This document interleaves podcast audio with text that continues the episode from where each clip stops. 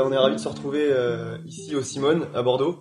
On est en compagnie euh, d'Antoine Bouzin, euh, en quelques mots promo euh, N7 2016. Exactement. Euh, tu es aujourd'hui doctorant en sociologie euh, au centre Émile Durkheim à Bordeaux. Ouais, tout à fait. Euh, au- aujourd'hui c'est un épisode un peu spécial, Euh, on va prendre un peu de recul sur, euh, sur notre projet, euh, la bretelle. On, on va pas parler d'un métier en particulier, mais on va plutôt parler euh, de l'identité de l'ingénieur, de la fonction de l'ingénieur et de la définition de l'ingénieur. Euh, en quelques mots, est-ce que tu peux te présenter euh, rapidement? Ouais, bien sûr. Donc, euh, bah, déjà, merci beaucoup pour votre invitation. Je suis ravi d'être là avec vous. Donc, moi, je m'appelle donc euh, Antoine Bouzin.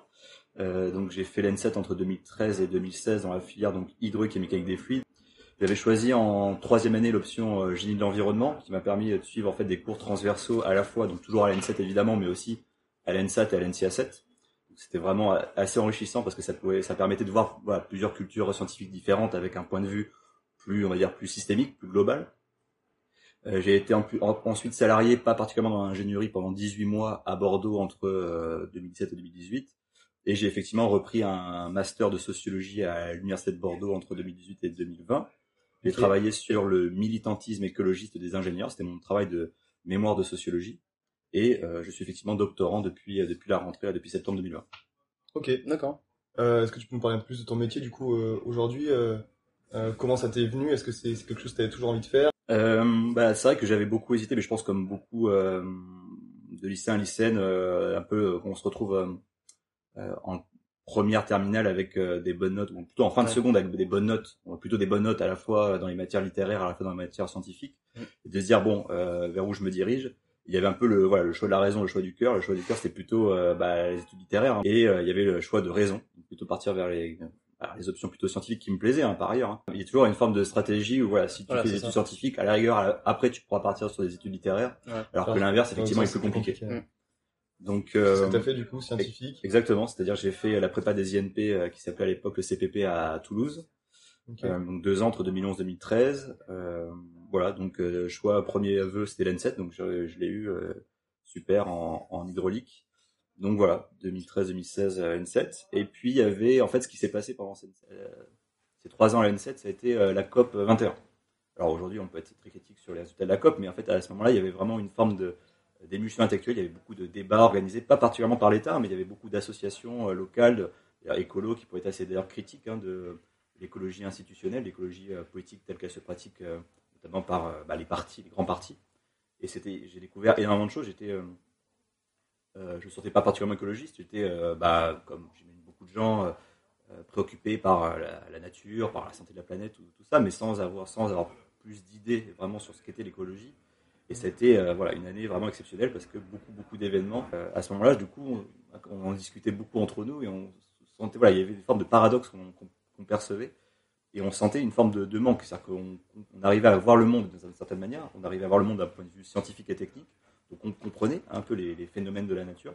Par contre, euh, on n'arrivait pas à comprendre pourquoi est-ce que, par exemple, euh, la- les sociétés humaines ne s'orientaient pas vers plus d'écologie. Comment ça se fait qu'il ne se passe rien en fait Ouais. Donc il se dit, il y a, voilà, il y a d'un point de vue ingénieur pragmatique, on se dit, il y a un bug. C'est-à-dire qu'il y a des choses qui se passent catastrophiques. Donc ça, c'est les enjeux énergie-climat, ou la biodiversité, ou la pollution, ou ce que vous voulez. De l'autre côté, Et d'un point de sont pas corrélées avec point de vue social, besoin. politique, économique, bah, c'est pas du tout à la hauteur des enjeux, quoi. Donc là, il s'agit de comprendre ce qui se passe, et je me suis aperçu, pour, pour, pour conclure, que, bah, voilà, finalement, la formation d'ingénieur euh, m'avait pas outillé pour comprendre ça, outillé pour comprendre, bah, d'un point de vue physique et euh, scientifique et technique, ces enjeux énergie-climat, mais en fait, elle m'outille pas pour, euh, bah, Savoir comment les Ouais, c'est concrètement et, et agir. euh, et pour ça transformer le monde social, mais d'un point de vue d'un point de vue intentionnel quoi. Donc je me suis dit bah il faut je vais me diriger sur une formation complémentaire parce que j'avais vraiment ce besoin là de, de comprendre pas tout ce qui m'échappait et la sociologie ça a été effectivement un choix que je, voilà. Il y avait plusieurs choix devant moi. J'ai choisi la sociologie et j'ai vraiment aucun regret. Voilà, il y a une partie théorique et pratique c'est-à-dire qu'on va sur le terrain on découvre euh, les acteurs les actrices euh, voilà on s'imprègne on observe on cherche à interpréter. Et ça c'est vraiment quelque chose qui me fascine.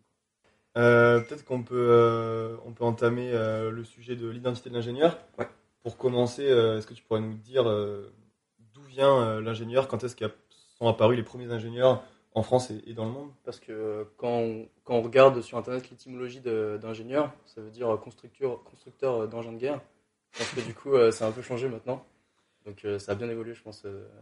Ouais, complètement. Alors l'étymologie dont tu parles, effectivement, ça apparaît, c'est, je me semble, si je dis pas de bêtises, que ça, voilà, le terme d'ingénieur tel qu'on l'entend, ça pareil, je crois, vers le 16e, 17e siècle. Alors, il faut savoir que l'activité d'ingénieur, elle a, elle a apparu bien avant. C'est-à-dire qu'on trouve dans les, dans les écrits de Platon et d'Aristote, on retrouve pas le terme d'ingénieur explicitement, le terme explicite, mais on trouve les activités d'ingénieur, c'est-à-dire des, des, gens qui bricolent, des gens qui maîtrisent la, la, technique, qui inventent. Donc, un savoir pratique.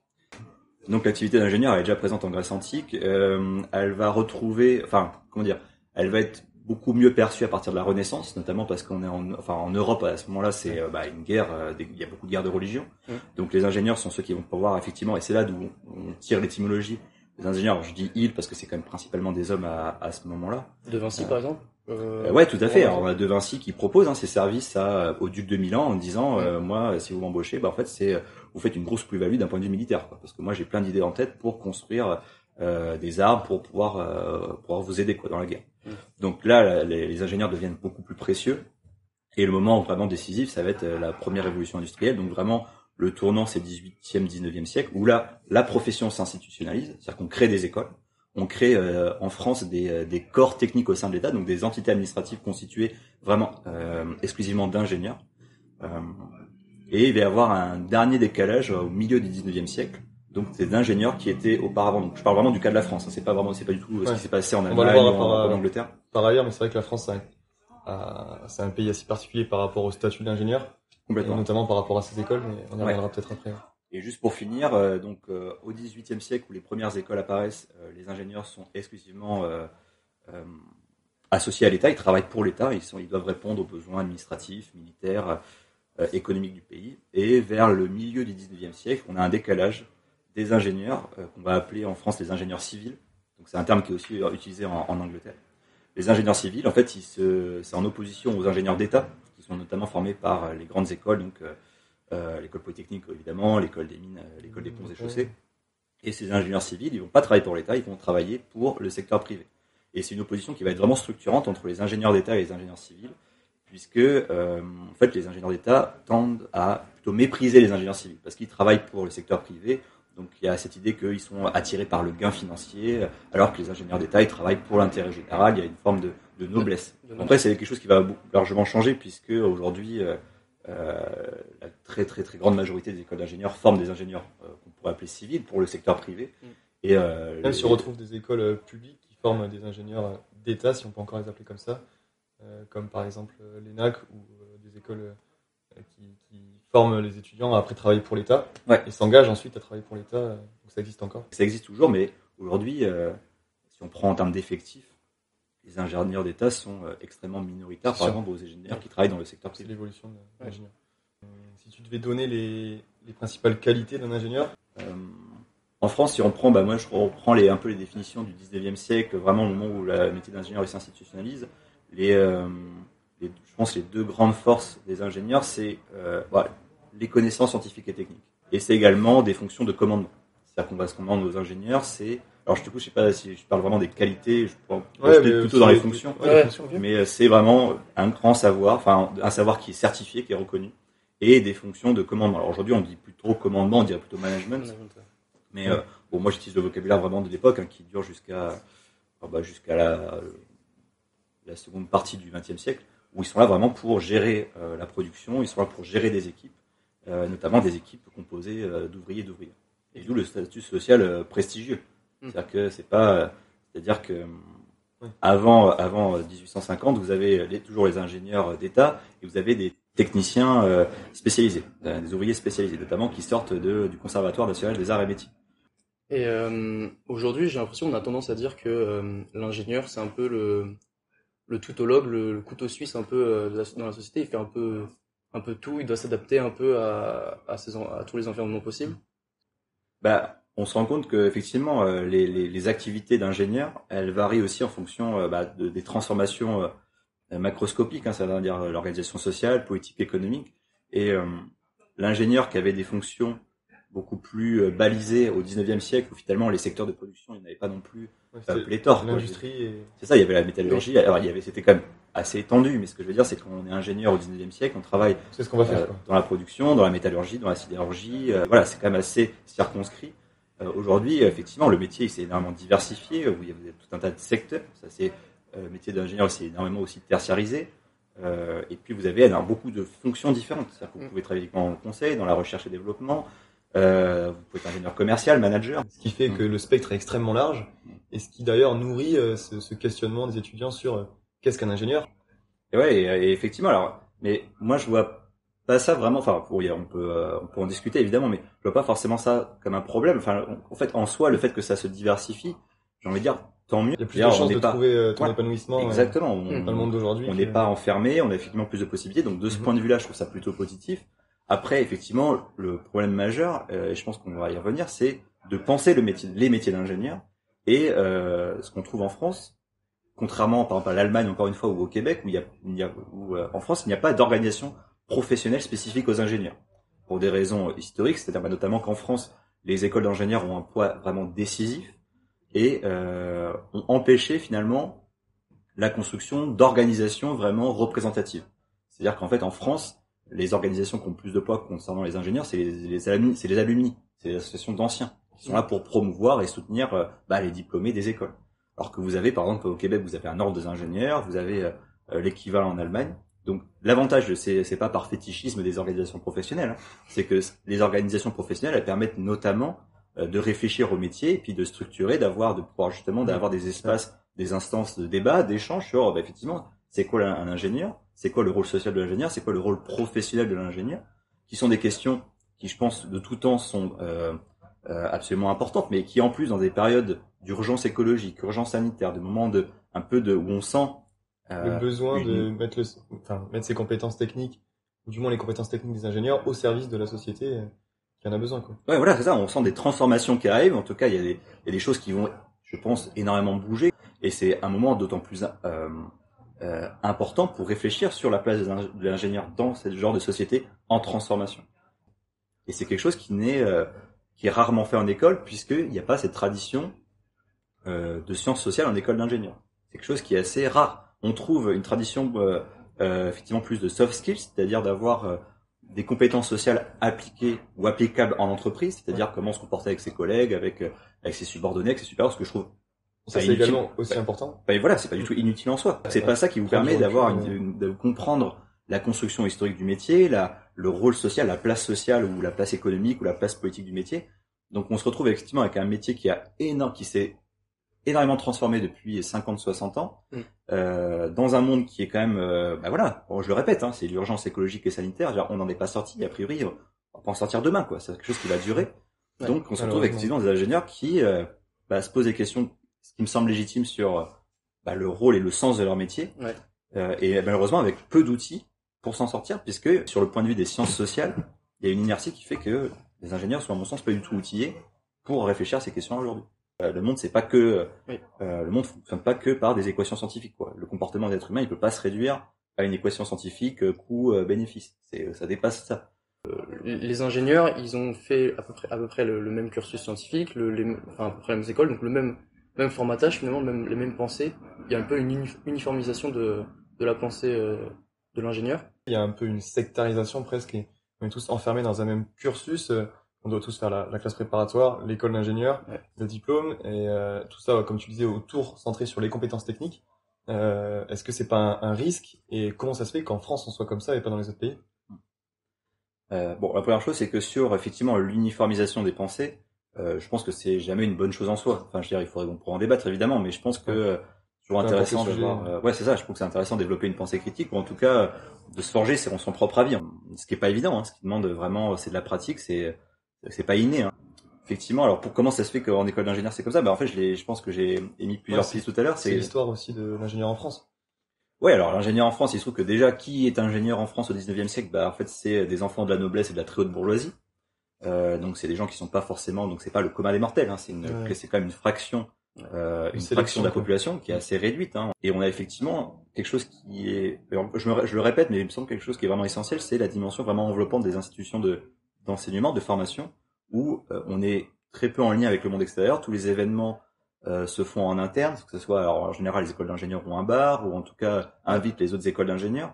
Euh, c'est rare qu'on trouve des gens de la faculté en école d'ingénieurs, par exemple. Ouais, c'est vrai. Euh, ça, ça arrive, mais c'est vrai que c'est rare. Non, c'est super rare. Et ça va même plus loin euh, pour compléter ça. C'est, euh, on s'est rendu compte, euh, en tout cas dans notre groupe là de, pour l'association, que en étant en césure, ah ben tiens, euh, on n'a même pas connu la ville de Toulouse, on était étudiant à Toulouse, on est resté dans l'école, on faisait les soirées dans l'école, euh, on est restés tous enfermés les uns avec les autres à penser de la même façon.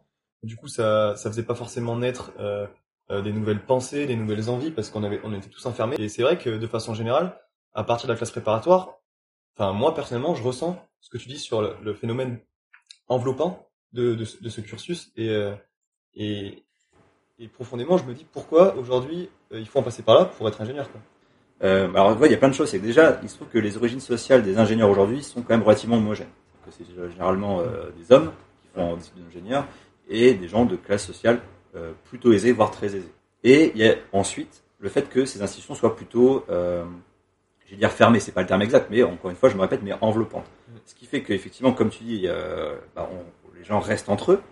Euh, en plus, les écoles d'ingénieurs ont euh, une tradition en termes de vie associative qui n'a rien à voir avec les universités en France. Mm. Donc c'est quelque chose, il y a énormément de clubs, il y a énormément d'associations, il y a énormément ouais. Effectivement. Donc quand on voit tout ce qui se passe en école d'ingénieur, on peut comprendre que bah, bah, on n'aille pas chercher des choses à l'extérieur. Ce qui fait que euh, ça rend effectivement la sortie d'école d'autant plus euh, particulière. ouais. Il y a une- vraiment toujours une forme de... On sort d'une d'un- d'une vie plutôt communautaire. Moi, la question que je me pose aussi après, c'est comment euh, réussir son insertion professionnelle dans un monde où on va pas évoluer qu'avec des ingénieurs issus de la même formation que nous, alors que ça fait quelques années qu'on est habitué à travailler avec les mêmes personnes.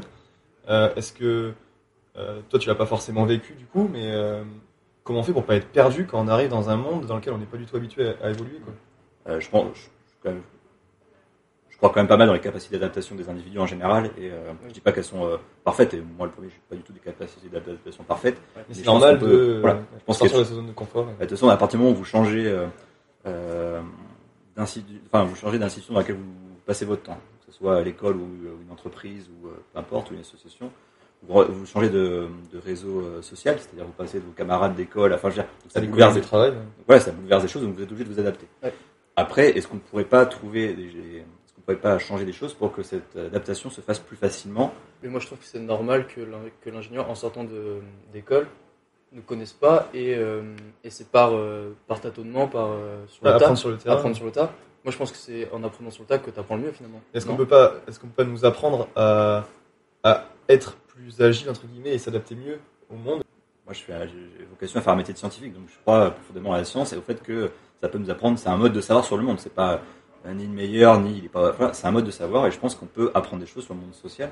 C'est-à-dire dépasser sa propre expérience, mais comme en fait, comme en physique, en chimie, en quoi, c'est-à-dire Ouais. dépasser sa propre expérience. Sinon, si je me fie qu'à ma propre expérience, bah, euh, c'est le soleil qui tourne autour de la Terre, quoi. Donc Oui. on voit bien que ça a des limites. Et c'est pareil sur le monde social, c'est-à-dire qu'on peut apprendre des choses. Je pense que le monde, les sciences sociales, pour ça, c'est quelque chose, c'est une richesse euh, qui est à mon avis extrêmement sous-estimée et, euh, et qui est pas du tout reconnue à sa juste valeur. Donc ça, c'est un gros problème. Mais je pense qu'effectivement, c'est quelque chose qui pourrait être complètement intégré en école d'ingénieur. Il y aurait d'autres transformations à, à faire. Il n'y a pas que là, je veux pas avoir. euh, Là, évidemment, j'ai l'air de plaider pour, euh, pour ma chapelle, mais il y a d'autres transformations. Non, mais moi, je, suis, con- mais je, je reste convaincu que avoir des sciences sociales, pas que des sciences sociales, évidemment. On, on va poser déjà la question en conférence est-ce que l'idée, c'est de faire des ingénieurs philosophes? C'est pas, ça l'idée. Parce que je pense pas que les gens viennent en école d'ingénieur pour devenir philosophe. Après, ce qui est pas euh, nécessaire quand même d'avoir effectivement, d'avoir une connaissance scientifique sur le monde, en sachant que, en tant qu'ingénieur, on transforme le monde par les technologies qu'on y insère, qu'on développe, qu'on crée, qu'on conçoit. Bah, ça me semble quand même nécessaire. Il y aurait d'autres choses à faire et je pense qu'il y aurait une écologisation aussi des, cours, c'est-à-dire de, se dire, bah, à chaque fois que en fait, vous apprenez une équation, vous apprenez, je suis un peu dans la caricature, mais à chaque fois que vous apprenez euh, des connaissances scientifiques ou techniques, bah, il y a des applications, donc une transformation du monde, donc des effets sur, euh, sur les écosystèmes, sur les individus, sur la vie des gens, des animaux, des plantes, etc. Tu penses que le, le nouveau rôle, en, en- en quelque sorte, du, de l'ingénieur, c'est de, euh, c'est de vulgariser et de et de et d'aller sur la place publique pour euh, pour expliquer ce problème et pour euh, inf- informer les gens. Euh, alors, je présenterai pas forcément les choses comme ça. Alors, je, je sais pas, c'est- enfin, mon avis sur le rôle de l'ingénieur, il faut en débattre parce que euh, j'en ai un, mais euh, je veux dire, je en peux pas affirmer que c'est le Que raison. oui. Voilà, c'est ça. Oui. que, ouais. Si je suis cohérent, je peux pas dire. euh, dire, bon, je pense que j'ai raison et voudrait mieux que vous m'écoutiez maintenant. Euh, donc, l'ingénieur, je pense qu'il faut qu'il se rende compte, c'est que les technologies qu'il va être amené à, à créer ou à développer dans le dans le monde en général, que ce soit en entreprise, privée, publique, etc. Ça a une influence conséquente sur le monde. Donc il faut euh, développer une forme d'éthique, de déontologie, en tout cas réfléchir à ça, d'en avoir bien conscience et se poser la question, euh, maintenant en sachant ça, euh, quel est le choix que je fais conscient On Ouais. peut plus on se le cacher en disant euh, ah ben non parce que on me l'a ordonné ou c'est parce qu'on Ouais. me demande d'entreprise. C'est la responsabilité de l'ingénieur. Et je comprends qu'on me dise ça parce qu'effectivement, euh, les ingénieurs, c'est plus le statut euh, d'il y a 100 ans. Ils sont euh, maintenant, en général, dirigés par des managers. Donc, euh, il y a aussi une question extrêmement pragmatique de d'emploi. Enfin, je veux dire, en même temps, si je fais pas ça, je peux me faire Ouais. virer. Donc, je suis pas en train de dire que c'est facile. Donc, je pense que le rôle de le rôle de l'ingénieur, ça serait vraiment de prendre conscience de ça. Mm. Et euh, et puis, moi, je suis pour une, vraiment une démocratisation des technologies parce qu'en fait, qui développe Parce que il y a des, des, des propos extrêmement euh, contradictoires dans, la- dans les dans l'univers médiatique ou euh, politique institutionnelle où euh, les technologies sont à la fois euh, géniales et terribles, c'est euh, Ouais. euh, c'est c'est beau et terrible à la fois. C'est Euh, manichéen, quoi. C'est ça, et puis c'est hyper contradictoire. Et euh, en en général, les, les ingénieurs en plus en font les frais parce que soit ce sont euh, les méchants qui euh, détruisent la, la nature, soit euh, ce sont des génies qui vont, euh, grâce au solutionnisme technologique, tout résoudre. Donc les ingénieurs, effectivement, on les entend jamais, euh, on les écoute pas forcément, mais ils sont censés à la fois détruire la nature et euh, sauver le monde. Ouais. Donc c'est quand même une lourde tâche pour les ingénieurs, qui est pas- d'un point de vue cognitif, Ouais. qui est pas forcément Dit évident. comme ça, c'est, ça fait peur. Ouais. C'est vrai qu'on les a un peu plus entendus, notamment avec la crise du Covid. Euh, au journal TV, on parlait souvent de les scientifiques disent que, les scientifiques disent que. Et, euh, et donc peut-être que ça a ramené un peu la place de, du moins la responsabilité de l'ingénieur pour apporter cette expertise technique au service d'une cause qui aujourd'hui euh, est euh, beaucoup la, crise du Covid. Euh, mais c'est vrai qu'à part ça, on n'a pas forcément des, notamment en politique, on n'entend pas forcément des, exemples, des citations ou l'utilisation de l'expertise d'un ingénieur ou d'un scientifique pour, pour prendre des décisions. C'est quelque chose qu'on entend peu finalement. Non, parce que les ingénieurs ont jamais été formés. Enfin, on dit pas aux ingénieurs, euh, vous avez vous avez quelque chose à dire en fait. Ouais. Vous êtes là pour euh, appliquer ce qu'on vous apprend. Euh, vous êtes payé pour ça en général. En général, vous êtes en plus pas trop mal payé pour ça. Euh, mais euh, voilà, on dit pas aux ingénieurs. En fait, ça, ça va, ça sera quand même à, vo- à vous de euh, prendre la parole pour aussi euh, Ouais. bah, parler euh, aux gens. D'aller euh, plus loin qu'appliquer vos connaissances et les appliquer pour, pour une cause euh, ouais, soit politique, sociétale euh, ou autre. Et je vois dans, un certain nombre d'associations, je pense à ingénieurs engagés Ouais. ou, euh, ou euh, ingénieurs sans frontières, où voilà, il y a à se dire, bah en fait, euh, en fait finalement on peut faire plein de choses. Euh, mais en fait, qu'est-ce que comment euh, de ouais, comment mettre euh, nos compétences au service euh, des choses qui nous semblent éthiquement euh, euh, nobles ou éthiquement euh, faisables ou intéressantes, pertinentes. Mais ce que je veux dire, c'est que je pense que l'équilibre, c'est euh, en tout cas dans ce dans cette euh, dans cette quête ou ce besoin que je ressens, euh, et tant mieux parce que j'ai ressenti le même en école, bah, d'en savoir plus sur l'identité de l'ingénieur et puis euh, quel rôle tenir, qu'est-ce que qu'est-ce que je vais apporter, quoi, quoi je, au service de quoi je vais mettre mes compétences. Bah, je pense qu'on n'a pas besoin de devenir sociologue pour ça. Je pense qu'on peut euh, on peut lire des, des- on peut lire des ouvrages, on peut euh, on Trouver le temps, c'était aussi la, Ah, voilà, il la métrique intéressante. euh, prendre le temps et trouver le temps pour euh, Et se poser des questions. s'ouvrir. C'est ça. euh, c'est se poser des questions et puis euh, le fait d'en di- d'en discuter déjà le fait d'en discuter entre vous de Ouais. monter euh, euh, la bretelle ou ouais c'est un- aussi un- une instance d'échange Mm. c'est et ça je trouve ça vraiment euh, je trouve ça extraordinaire ça commence euh, enfin, je veux dire, c'est c'est ça commence par ça en fait décidons ensemble que bah, l'ingénieur a un rôle social et euh, à partir de là bah, il doit euh, rentrer dans le monde social genre, donner son avis et dire Mm. bah ça c'est pas possible ou ça, vous êtes sûr que ça c'est désirable parce que les conséquences sur la vie sont quand même pas géniales géniales Est-ce que, où est- où est-ce que tu te vois dans, dans 10-20 ans? Enfin, Est-ce que tu feras le même métier? Est-ce que. C'est c'est difficile un peu bouclé bouclé. Quelle boucle tu vas Quel Tu vas entendre- ça, voilà, moi j'aimerais beaucoup poursuivre euh, la, recherche, la recherche et l'enseignement sur ces sujets-là, euh, la, la sociologie des ingénieurs, parce que voilà, c'est un type de sociologie qui est pas non plus euh, extrêmement, euh, comment dire, ex- il y a une littérature qui est pas extrêmement fournie. Il y a des gens qui travaillent, qui, qui produisent des choses vraiment, vraiment passionnantes, euh, et c'est un régal à chaque fois. C'est des découvertes vraiment très, très intéressantes. Mais euh, il n'y a pas énormément de personnes qui travaillent dessus. Donc moi, j'ai la sensation de pouvoir participer à quelque chose, Ouais. et en plus quelque chose qui est dans l'air du temps. Donc, euh, donc voilà, j'aimerais poursuivre là-dessus et puis, euh, et puis voilà, on verra euh, quelles sont les perspectives euh, dans quelles si, on si de- travailler. de trouver euh, des nouvelles voies d'épanouissement. et- Mais merci beaucoup. Bah écoutez, en tout cas, euh, non mais je, je vous le souhaite aussi. Ouais, bah, j'espère que j'espère qu'on va trouver le bon hôtel aussi. Quoi.